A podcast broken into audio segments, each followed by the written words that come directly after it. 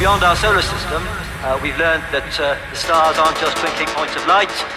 Each one is like a sun with a retinue of planets orbiting around.